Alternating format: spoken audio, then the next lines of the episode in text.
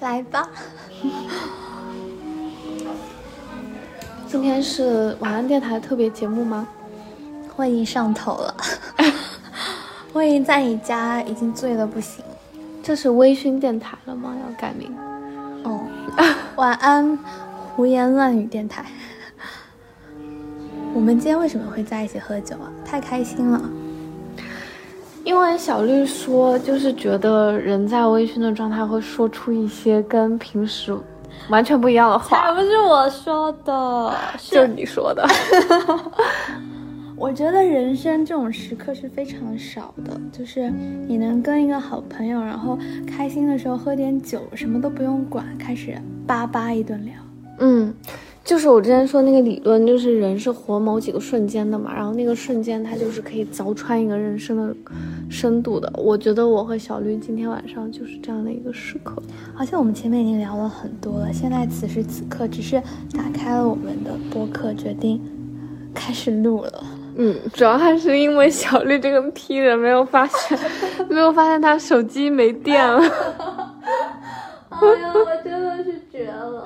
但是我还是非常的开心，就是 overall 这段时间我都很开心，因为我经历了三个月的 gap，也经历了半年的 gap 嘛。对。然后这三个月的 gap 给我带来的改变是巨大的，我觉得，就是我去了巴厘岛冥想，然后体验过那种在冥想中灵魂飞走的感觉，然后。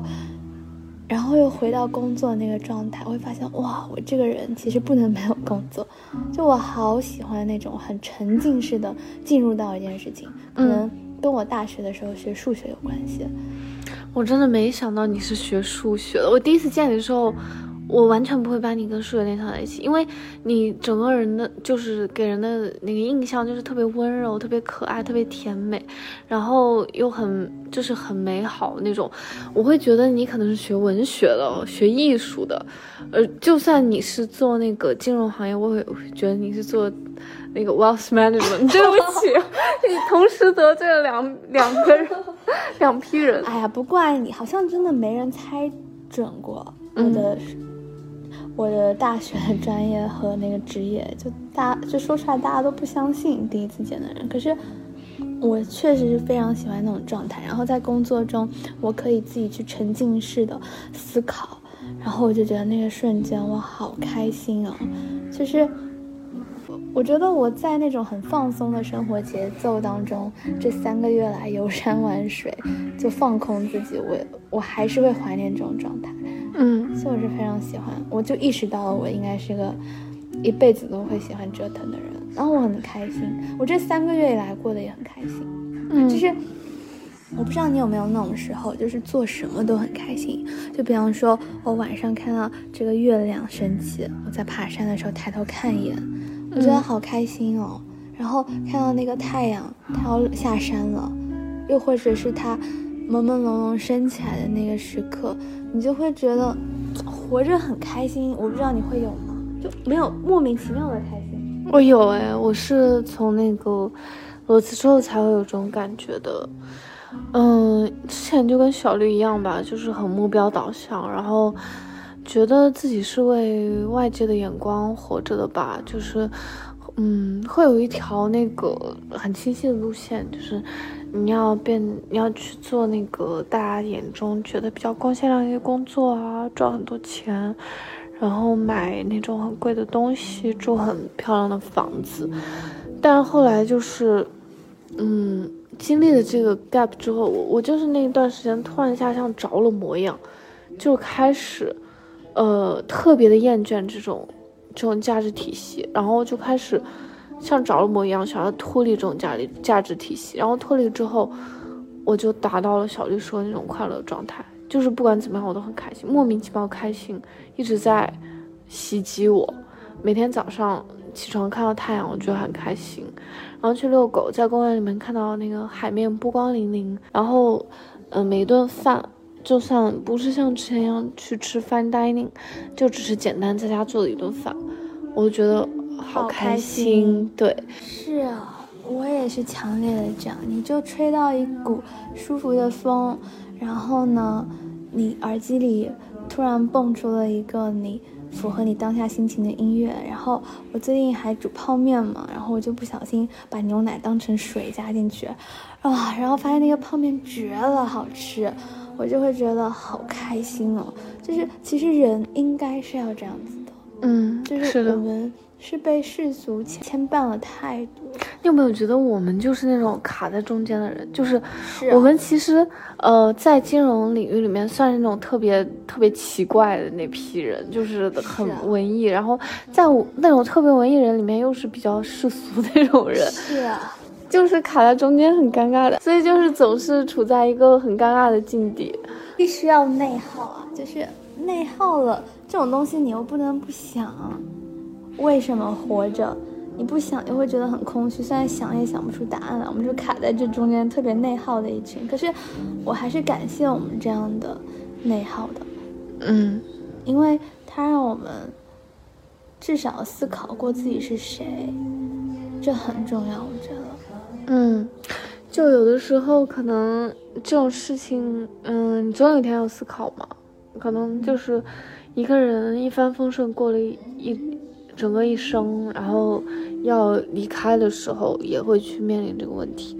所以有的时候，我也挺感谢我经历过很多比较黑暗的时候吧。对，其实我到了后面，就虽然也遇到过一些辛苦的事情，可是我现在好像能够到的非常感激这样的经历。然后，我甚至希望它可以来的更深、更更猛烈一点，猛烈一点，因为暴风雨来更猛烈一些吧。那倒没有那么就是。哎，这么虐待自己。可是，当真的从很黑暗的一段时间里面爬过来之后呢，你就会发现你的人心灵是被无限拓宽的。然后你知道，就是你不害怕很多事情，就顿时有了那种可以直立行走的能力。然后你会希望能够发生这样的事情，可以拓宽你的人生边界。我是不害怕了，就是，嗯，以前还会觉得哇。遇到困难，你没有办法克服怎么办？后来发现，你只要活着，你就必须得克服。嗯，而且你还要活得好，你还得把这个往好了想。但就经过那些过程，你会觉得哇，也不算什么。然后你会变得非常开心，就像我现在非常开心，每天就不知道为什么就开心。大家就会说，哇，你为什么这么开心啊？其实我想说，我也不知道，就是闭着眼睛把那个独木桥走过了，然后你就会变得。就是心变宽了，世界就是一个旷野。其实我以前不这么觉得，最近才那么觉得。就经历过一些事情才会这样。然后就以前觉得没有觉得世界是一个旷野，就觉得很多东西是很有限的。然后我现在觉得世界是无限的。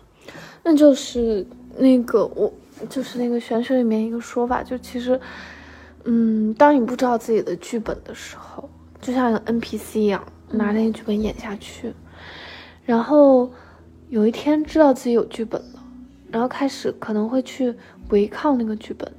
嗯，你现在这种感觉是不是就是在违抗那个剧本？是吧？嗯，那你平时会做什么违抗剧本的事情呢？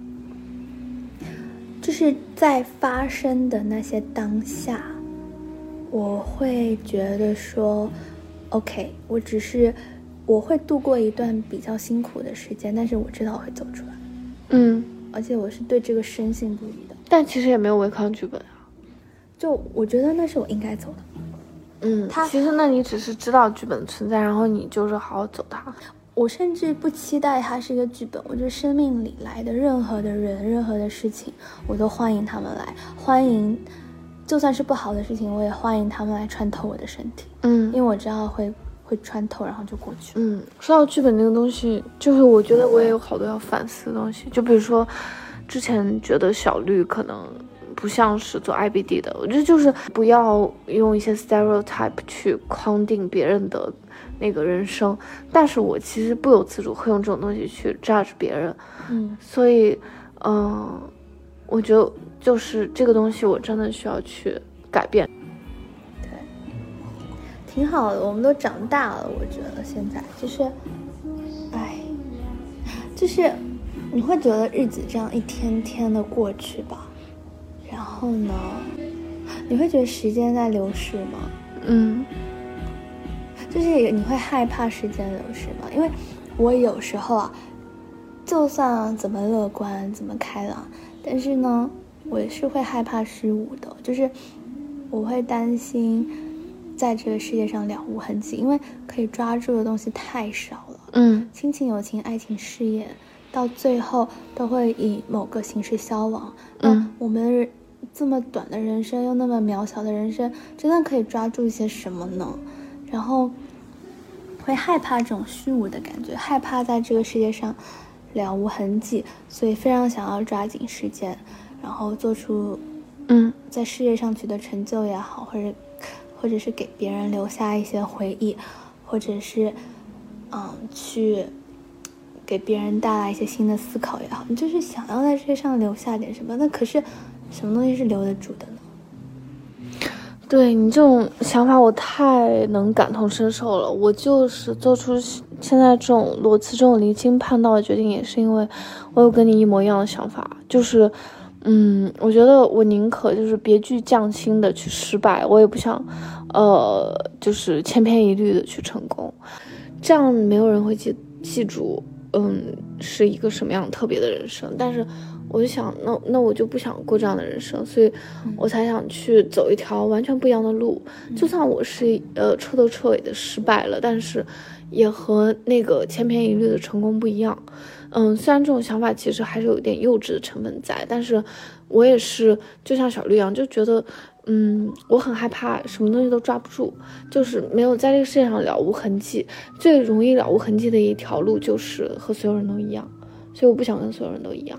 紫苏，我很佩服你，其实因为嗯我们活着呢，大部分的时候是在这个集体无意识里面活着的。嗯就像我们从小到大想要追逐的那些东西，好的学校、好的名次、好的工作，甚至是一份别人看起来好的感情，都是在这个无意识的语境下，我们不知不觉的想要去追逐，想要去吻合，但是从来没有问过自己为什么要去追逐，为什么想要去达成这些，所以你能够跳脱出来，然后想要续写自己的、重写自己的人生故事，这是一个让我觉得很佩服的事情。嗯，其实这个很难。其实我遭受压力也很大，因为，嗯，我现在有的时候也会羡慕，就是还在打工的朋友们，因为他们这样的人生其实至少有一个边框在，比较少保障吧，对，不会就是有一个虚无缥缈。对。但是我现在就虽然拥抱了无限可能性，但我也拥抱了无限的风险。对，就是真的就是一个，嗯，就是分享利益成正比的一件事情。我现在就觉得，嗯，可能你必须得必须得去表达一些什么东西，你才能更加有存在的价值。这是你的价值观，就是一个表达欲的探索。嗯你是一个有表达欲的人，然后你追寻了这种价值观。人他想要看到什么样的世界，我觉得是取决于他自己拥有什么样的价值观的。嗯所以保持它。然后我觉得人活着就是大家都追寻着自己的价值观，然后按照那个价值观去选择自己想要什么样的人生。嗯，对，是，但我最近很喜欢一个人待着，以前不那么觉得，就是现在好像你要变 I 了吗？我觉得我是了，就是我好像真正意义上的接受了一个人相和自己陪着自己的这个事情。就比方说，我也可以在家看书，但是我心情好的时候，我就会化一个妆，然后穿戴整齐，然然后去一家咖啡馆坐着，我就跟一个人看书，我也不约任何人，然后有一段不被打扰的属于自己的时光。我就会非常开心。然后特别是，就相比于社社交有社交的开心，可是我现在会觉得跟自己相处带来的开心和平静是胜过很多很多事情的。除非是对面跟我交谈的那个人让我，我我不知道，我不知道为什么会这样。那我那我是那种人吗？对啊，跟你聊天我会开心，就是怎么说呢？就就我现在觉得一个人也可以很很圆满，以前没觉得，现在觉得一个人可以直立行走了，就是就双脚站在这个土地上，然后你自我好好像就圆满了。你自己给你自己爱，你自己去接纳自己的一切，嗯然后自己跟自己相处，看到自己的不足，看到自己的野心和欲望，嗯然后看到自己的挣扎，看到自己的取得了小小的成就，看到自己拥有的幸福快乐，嗯好像就人活着只有自己，然后走的时候也只有自己嘛。我是那么觉得。你说这个直立行走让我想起来海明威的那个《老人与海》里面的嗯那个人不可以被打败，人只可以被消灭。其实我小时候根本没读懂这句话，嗯然后后来我越来越大之后，我就觉得这句话好有道理，就是是啊，那种战士精神。嗯有如果一个人有了战士精神，就是所向披靡，就算你的肉体在这个世界上消亡了，但你的精神，嗯，永远是不低头的，那就是不会被打败。我很佩服这种人，我是至始至终会被那种精神力很强的人吸引到，嗯就是是人格层面的吸引。嗯其实我觉得他们的人格好强大，是是不同的物种的感觉，嗯就是他们会去追求自己人生的意义，然后会去想尽办法去锻造自己的人格，然后去走一条很艰苦的路。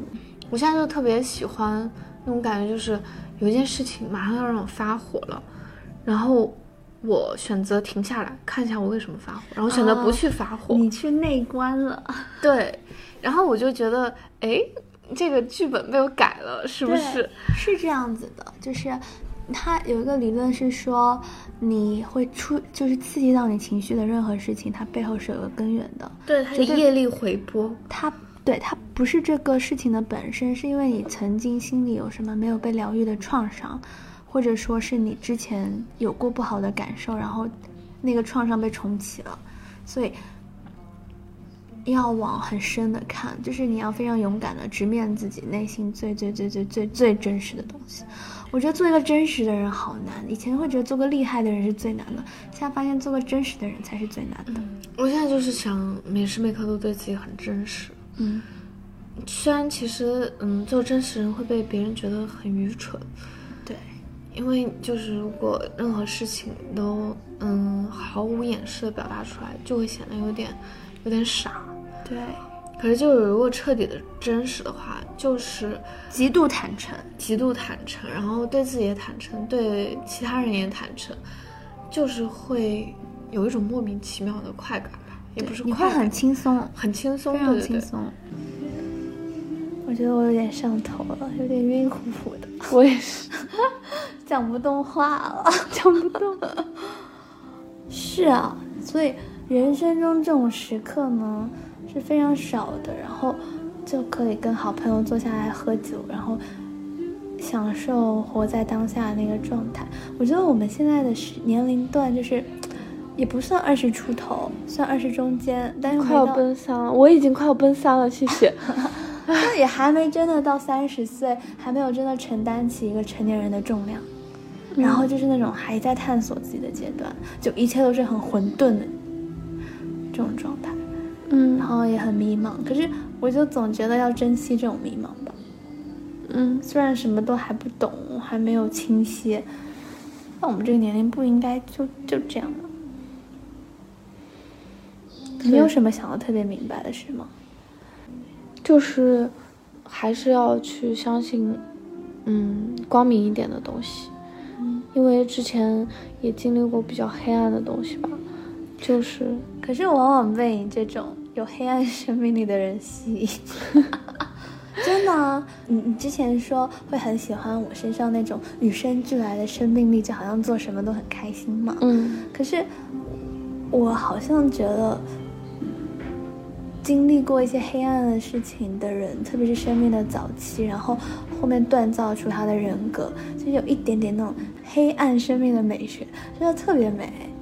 但这种人其实分两类吧，一种是可以走出来，一种是走不出来的。我会喜欢就是那种在黑暗中跳舞的火焰的那一种。嗯，就是，嗯，在黑暗里面选还是选择拥抱光明，然后去给别人带来那种治愈的这种能量的人，哪怕他在挣扎，那也是一种很大的能量。对，就是嗯，选择就有那个力量去做一些不好的事情，但选择不去做的那种温柔的强者。对啊，这种类型，在那种白天里跳动的火焰就没有那种生命力了。我觉得，我觉得你就是那种黑暗里跳动的火焰。哇，你对我的评价好高。我觉得你是的，就是我会觉得这种人他的生命更坚韧一点，就比起，因为如果你倘若你一直都很美好，也没遭受什么黑暗的事情，那那种美就是一种很健康的，然后很很平铺直叙，没有什么。亮点，我觉得，明白你的意思。就同样也是容易被反派吸引，但是那种纯纯的反派确实也没什么，没什么意思。还是温柔的反派，还是那种角色比较立体的反派，是有意思一点。人活着要，其实反派想要维持他那个立体度还是挺难的，因为，嗯，就是如果经历过一些不好的事情，其实。挺容易，就是跌到谷底，就再也翻不了身了。对，嗯，需要用有有一种精神力量把它支撑在那个地方。对，是啊。所以我觉得还是你这种比较好。哎呦，我这种就经常的就不高不低不沉不就吧，就老想想太多，然后也没想明白。这样你到底有什么能够想明白呢？这个世界上想不明白，想明白的事情就还是要去爱呀。嗯，你说爱是很重要的事情。嗯，爱很重要。我还不懂爱是什么呢？爱究竟是什么呢？爱就是一种，就是没有条件的想要为。想要让对方好的那种心吧。觉得喜欢和爱的区别就是，喜欢了呢，你会希望对方跟你在一起开心，然后对方也能够带来你开心。嗯。然后，但是爱的话，好像你就是只是单纯的希望对方幸福快乐，不管他有没有你的参与都可以。嗯，对，这就是这样子的。比如说，就是对父母。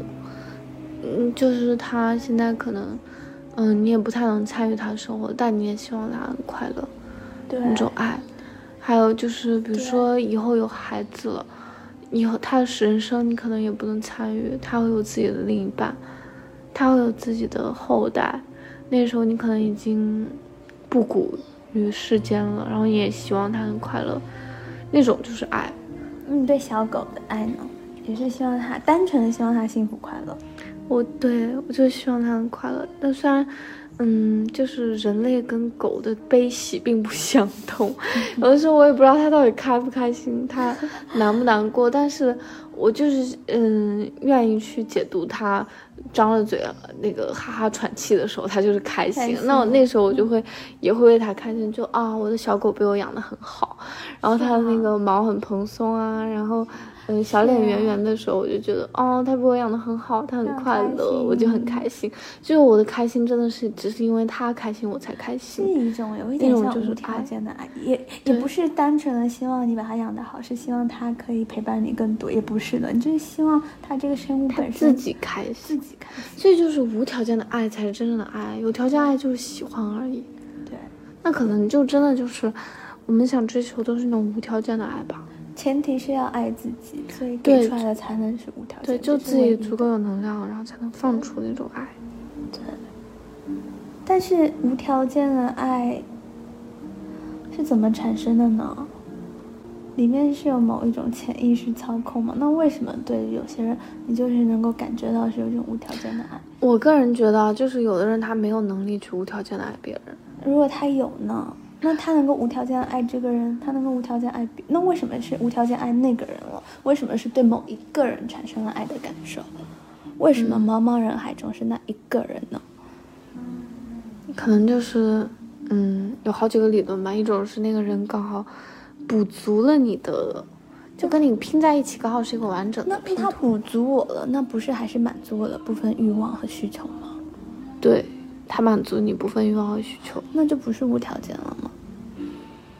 嗯，你这个问题非常有哲理。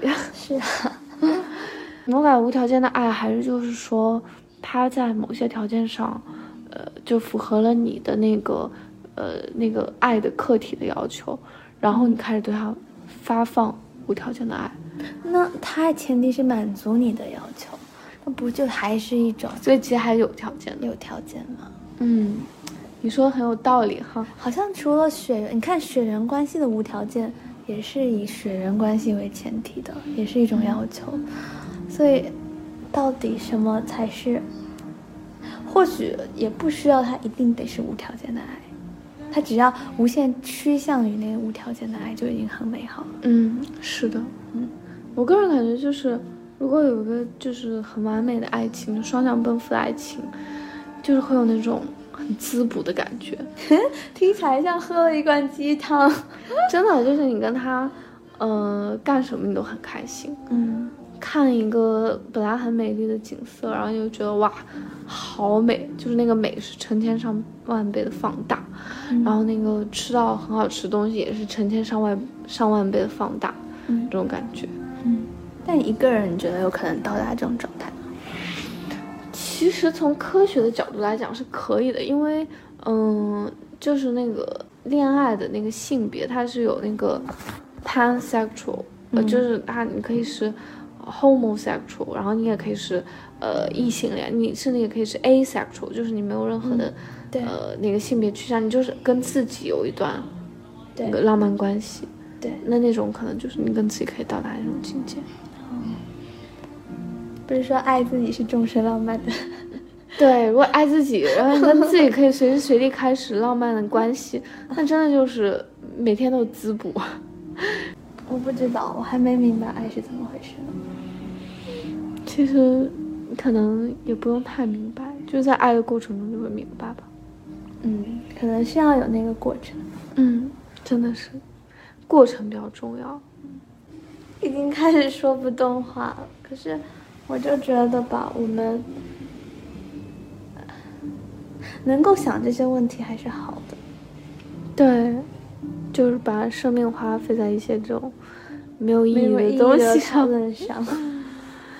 但其实它有可能就是以后回想起来的人生那几个瞬间，嗯，重大瞬间之一。但你知道我有点有点跑神了，我就在想，认识你真的很好，因为、呀，因为这些话就是有一点呃，有一点就是呃，真的我自己也有想过，但是我不不不好意思跟任何人说。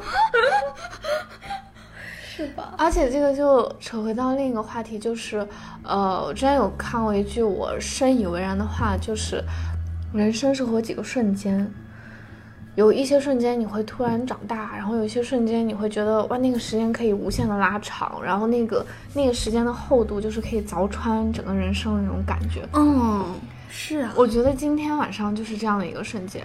哦，我希望就是咱们能不能再讲一讲其他的几个瞬间？人活着的瞬间啊，我有那种顿悟的瞬间。嗯比方说我去巴厘岛冥想的时候，然后冥想的时候呢，我第一次感受到了灵魂飞走，然后流泪，然后就会觉得哇，我是从那一刻开始相信能量，开始相信潜意识的作用，就是脑袋中飞腾的是。你已经忘记掉了很多片段和画面，你以为他忘记了，可是他是被你压抑住了，藏在你的嗯脑海里，现在它蹦出来了。然后还有一些瞬间是很日常、很生活化的，比方说，你一个人抬头看了一下天上的月亮，然后就感觉到了你和世界的某种连接。因为我会觉得每一天的生活其实非常重复的，我们去公司上班，对吧？嗯然后遇到的人说的话，然后在社交场景下一场场的对话，其实本质上并没有什么不同，每一天也并没有什么不同。嗯但我不知道，只有你的思绪是每天不同的，嗯你的嗯外在表现你可能每天都是很一样。就可能就是，嗯，这个世界就是有很多游戏吧，各种不同标准的游戏，然后你要去玩它，玩好它，然后要维持自己精神的一个稳定性。嗯，我我我觉得我们可能就是在维持精神稳定性上不太擅长的那一批人，然后就是在玩这个游戏过程中，还还会不停的去反思自己到底稳不稳定。嗯其实最完美的一种游戏就是，游戏的主旨就是维持你精神的稳定性，然后去探索精神的深度。有这种游戏吗？看是什么样的人玩，有些人他一辈子不探索精神深度也可以的，而且他也可以活得非常好。对的，但那样的人生。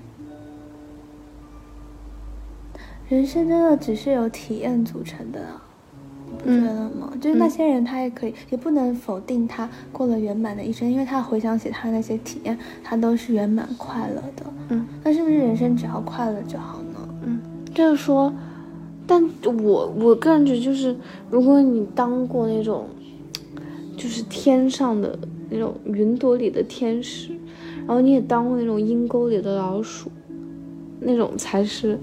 真的很丰富的人生，虽然没有人想去当阴沟里的老鼠，嗯，但有去当过，是不是就很不一样？是这种起起伏伏的体验会让你觉得人是活着的，对的吧？虽然我也不是就是那种受虐心理，就是想要去体验那种特别可怕的人生，但是有的时候就会觉得，如果经历了那种很可怕的生活之后。才会发现哦，原来自己的承受能力这么强哦，原来是啊，一个精神体它能够经受的折磨还有这么大。对，其实你不觉得我们只要活着，什么都能够承受吗？嗯，你觉得我们最难得的一点，你知道是什么吗？就是直立行走的能力。嗯，然后我们爱自己，这样的话，纵使这个世界某一天人生到了一天是身后空无一人。就一个人在，孤身一人，你也不会害怕了，因为你还有自己啊。对，就是那种战士精神，就哦，你你把我你把我打倒了，你把我打死也可以，但是我精神上就是不屈服。为什么我们两个喝的醉到不行的人，在这里说不屈服？好像生活中遇到了很大的挫折，其实也没有。对，其实也没有，都是都是自找的。你说，如果一。过了一个很折腾的、很翻滚滚烫的一生，最后会怀会遗憾吗？就说哎呀，我也可以安逸的过，或者是他到了生命的某个时刻，会觉得哎呀，这其实意义也不大。那我觉得不会，我觉得可能就是安逸的过了一生之后，会觉得还不如就是多折腾折腾，反正都是过一生，都是三万天。嗯。其实好像这么一说，好像三万天怎么过也无所谓。对啊，无所谓。就现在暂时谁怎么看你，然后觉得你好垃圾，或者觉得你好棒，再过一些天、几百天、几千天，他可能他可能就是对你来说都无所谓了。所以我们尽量在这三万天之内做一些对人类好的事情。嗯，我觉得这是作为人类的一种责任。对的，或者是一种回馈，在那个离经叛道，但是最终都不能背离人性的美，是，不然就不是人了。嗯，所以永远都不要做出那种对其他人很残酷的事情。我觉得，所以就是你在任何限度内伤害自己都无所谓，只要别伤害别人就行。哎呦，我们两个我真的得醉了。真挺醉的了，已经在说些什么呀？我觉得第二天挺好觉得我们能不能发呀？哎呦，那我就觉得会有人愿意听我们这种，应该没有吧？虽然也没有什么，你知道我做这个播客呢是毫无设备也毫无计划的嘛。然后当我看到它播放量快破三千的时候，我都惊呆了，就是居然还有人听。三千还是这个平台的那个播放量，嗯，only，还不算外面人的人听过，所以我就觉得，大家其实这个社会活得挺孤独的，因为现代人独处的时间越来越多，嗯，就可能需要一个某个互联网这种陪爱人，陪爱人的一种。就这种播客就是有一种，嗯，人和人精神碰撞的一个浓缩吧。是因为现实生活中，我跟你现实生我可能也会聊了，但是跟大部分人不会聊。对，我也不会。我真的不敢想象，我跟什么金融圈认识这种人聊他聊这些东西，他们可能就觉得我们有病吧，就接把我拉黑了。其实你要是跟那种完全搞艺术的人，也聊不到一块，他们就会觉得哦，你什么小儿科啊？你跟我说你的人生创伤，你的黑暗面，然后我们还就算是做点其他事情，还追求某种 organize，某种对，还是有一些就理智在的。但他们真的就是不管。对，真的就是把那个人生当画布，轰轰烈烈的过。对，就是呆样，那种 呆样。可我特别佩服那种，就是那种 all in 的精神。我们因为还有一定的风险偏好嘛，嗯，我们很难 all in 的，还会给自己留一手。真的不能 all in，虽然我在我在 我在这个我在这个金融行业已经算是比较 all in，就是比较离经叛道的人，但我也没办法做到 all in，就是那种真的抛开一切世俗的这种标准。你有 all in 过的感情吗？我觉得你有哎，我觉得你有。那我也是别人先 all in 我才 all in 的。嗯，就是说我不愿意痴心错付。我不愿意，就是真心喂了狗。对，但我得判断对方是不是狗，我才会，我才会给真心啊。那这很难，不是吗？很难，因为如果所有人都抱这个心态的话，没有人会先付出真心，大家都会判断对方是不是狗。就是那个什么 Nash equilibrium，对，囚徒困境。所以这世界肯定是要有一半的人愿意。先不管对方是不是狗，一半的批人，就你这种人呗。那 如果像你，你如果把真心喂了狗的话，你会怎么样呢？难过一场，然后再把真心要回来。两种结果，一种是你再也不相信了，我就会变成一个 J 人，就黑化了嘛。嗯。还有就是，所以我们对他说是黑化的。因 为你失去那种。很童真的那种状态，嗯嗯，还有一种就是你没有第二种，没有第二种，所以就是黑化，就是给出真心，然后黑化。是啊，不然呢？但我觉得你算是挺 all in 的一个人，我挺羡慕你的。嗯，我也是找到对的人才 all in 的，咱还是有策略的，好吧？打扑克牌呢？那第二个纯爱战士。对，第二个纯爱战士。爱，挺好的，我觉得。就醉了，醉了，就是是 literally 的醉，真的是醉了，就是瞎巴巴的。但能巴巴也好，虽然也巴不出什么。我希望小绿能经常来我家玩。有没有觉得我们家氛围很好？你们家真的好有安全，很适合录播客，对不对？然后家的狗真的是，它现在就在你的身后。它真的是我见过一只最喜欢扒拉我的狗。它怎么能够这么扒拉？很热情的，它是你的舔狗，异狗。嗯，绝对不是爱狗。那你以后经常来我家哦。好啊，没问题啊。以后要经常这种谈话，嗯，晚安，晚安。